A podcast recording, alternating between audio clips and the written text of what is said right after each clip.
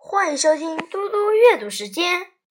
今天我要阅读的是安德鲁·克莱文斯的校园小说《不要讲话》第十二章：猜谜游戏。星期二下午，对五年级的每一个人来说都是大挑战。雅克老师走进音乐教室，坐在钢琴前，他微笑着对大家说。天呀！今天下午你们的秩序真好，很棒。现在请翻开音乐课本，到这是你的家。雅克老师一边弹着前奏，一边说：“腰背挺直，面带笑容，深吸一口气，开始。”没人唱出声，琴声中断了。雅克老师皱着眉头对大家说：“来，我知道你们都做得到的。”他又开始抬前奏，再加上数拍子，一二三，这是你的家。雅克老师再次停下来，整间教室只有他在独唱，那高亢颤抖的嗓音还惹得学生们偷笑。雅克老师的眉头又皱起来了。好了，同学们，这样一点也不好玩，你们这样的行为是不对的。现在离感恩节的表演。不到两个星期，我们没有时间玩这种无聊的游戏。他伸出一只擦着闪亮粉红指甲油的手指，伸向教室各个角落。伯恩、汤米、安娜，还有你们每一个人，我要听到你们唱。他再次弹起前奏，终于，全班一起唱出声音：“这是你。”歌声戛然终止。琴声依旧进行，雅克老师怒喊：“继续唱！”多数的孩子跟进旋律唱：“我的家。”然后歌声又不见了。在老师又一声怒吼后，大家唱：“从森林。”接下来的歌便这样断断续续的唱完，以每三个字为一段落。雅克老师的脸涨红了，他用力拍一下钢琴，说。你们今天有什么毛病啊？所有学生用沉默代替回答，就像所有的老师一样。雅克老师深知各个击破的道理：当你想要找出一件事的根本原因，不用问整个团体，只要找一个人来问就好。所以，他把最前排的雷娜叫起来问：“你为什么不好好唱歌？”雷娜迟疑了一下。然后指指全班的人说：“不讲话。”雅克老师问：“不讲话，那是什么意思？”雷娜点着头说：“三个字。”这位音乐老师越听越不懂了，于是他点名詹姆士：“詹姆士，你来解释一下。”詹姆士在状况最好时讲话都会结巴，而这下他深吸了一口气。又吐了一口气，才说：“全闭嘴。”雅克老师脸上写出豁然开朗的表情，继续对詹姆斯说：“哦，就像那些学识静坐的青少年团体吗？他们要以沉默表达对非洲仍然有奴隶的抗议。我好像看过这篇报道，是不是这个原因啊？”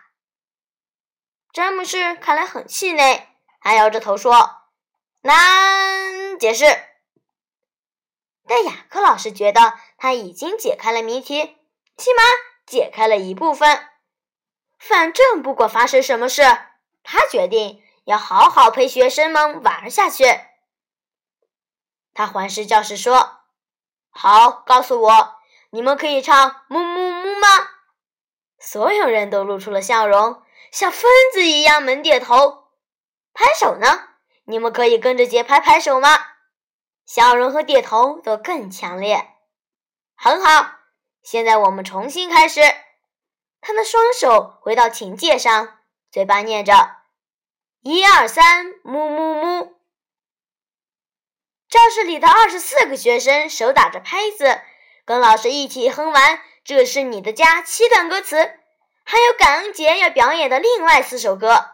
也在所有学生的扑哧声、大笑声、木木声与拍手声中练习完毕。第一堂不能讲话的音乐课，全班都通过了考验。至于第五堂的体育课，就没有那么戏剧化的情节了。五年级变得超级安静的消息在老师间已经传遍，这对体育老师来说一点困扰也没有。星期二的体育课上躲避球，所以韩丽老师先指派了两位队长，然后两位队长再自己用手指派所有队员。第一场躲避球比赛就开始了，一个字也不用说。躲避球本来玩起来就有些激烈，而这一场没有说话、没有喊叫声的比赛，感觉就更加可怕了。平常那些用力时发出的呐喊和被球打到后的尖叫声仍然存在，但是当三四个红队的人安静下来，专心对付敌对仅剩的一个球员时，那感觉就好像一群狼环视落单的麋鹿一样。当狼群手里一昂首，所有的狼就朝着猎物展开攻势，然后呵呵碰，猎物到手。从体育老师的角度来看，躲避球的意义又在于增进反射动作与加强大肌肉的运动。而一个没有语言恐吓、粗话戏谑、点名挑衅的比赛会怎样？在他看来，当然很好。即便如此，韩立老师依旧保持着高度兴趣观察这三场球赛。他看到孩子们如何不靠讲话。来彼此沟通，他也注意到自己不再对学生们大吼大叫，他光是比手势、摇头、吹口哨便能够上课，嗓子能得到休息，这真是一件好事。波动老师教的则是五年级的语言与阅读。午餐后第一堂课刚开始时，他也是十分困惑，之后就如自然老师和音乐老师那样。他每问一个问题，都只得到三个字的答案。但是他持续这样的问与答，五分钟以后，他想，他知道这是怎么一回事了，至少知道了一部分。和马罗老师不同的是，波动老师非常有耐心，又极富幽默感。他看不出来这些秩序良好的孩子有什么大问题存在。任何能让聒噪王停止聒噪的事都很棒，他想。再说，他觉得这种以三个字为上限的对话，还能让他玩一点小游戏。波顿老师从他学生们的课本中写出一篇好笑的故事，这个故事相当短。他要求每个学生大声朗诵三个字，速度越快越好，并由他来点名决定顺序。当故事朗读结束，波顿老师说：“好，现在我要你们自己来编一个故事。”他拿起一把长尺子说：“当我指到谁，谁就要说出三个字。注意听好，你们还必须让故事情节可以一直发展下去。现在开始吧。”故事就这样开始了。有女生很害怕。天很黑，蛇来了，蛇咬她，我的脚，爬出去。邻居来，怎么啦？好多蛇，有毒吗？毒又臭，快上车！谢谢你。哦，没电。一句接着一句的故事在教室里转呀转。一群从下水道爬出的巨大橘色蜥蜴。扯掉了汽车车顶，将这个可怜的女人和她好心的邻居全塞到了嘴里。这群蜥蜴也把蛇都吃掉了。但后来，花园里的郁金香长出剃刀般的尖齿，吞噬了橘色蜥蜴。然后，这些郁金香突然打了个超级大饱嗝，咳出的气体冲到天空，形成龙卷风，刮倒了自由女神像，摧毁了一艘船。也掀起了一阵巨浪，巨浪一路冲进白宫，那脏兮兮的泥水还弄湿了总统身上的斑点内衣裤，真是个好故事。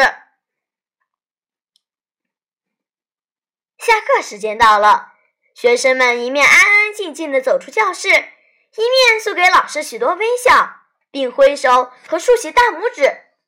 波特老师也回送学生微笑与手势，不需要说任何话。这是一堂成功的课，生动有趣，充满创造力，而且每个人必须以新的思维来使用语言。波动老师。感觉非常良好。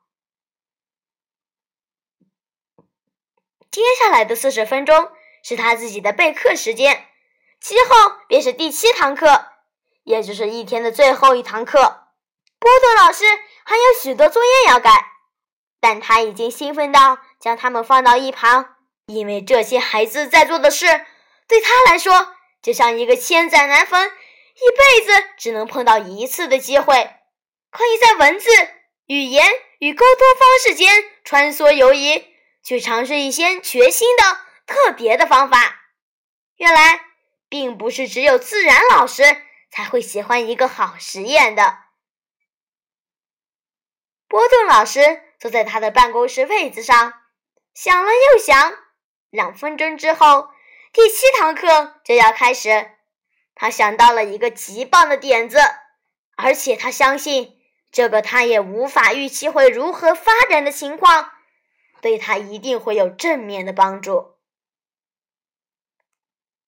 上课铃声响起，波顿老师发现自己是那么热切的期待今天下午的最后一堂课，这再次证明了今天是何等特别的一天。谢谢大家，我们下次再见。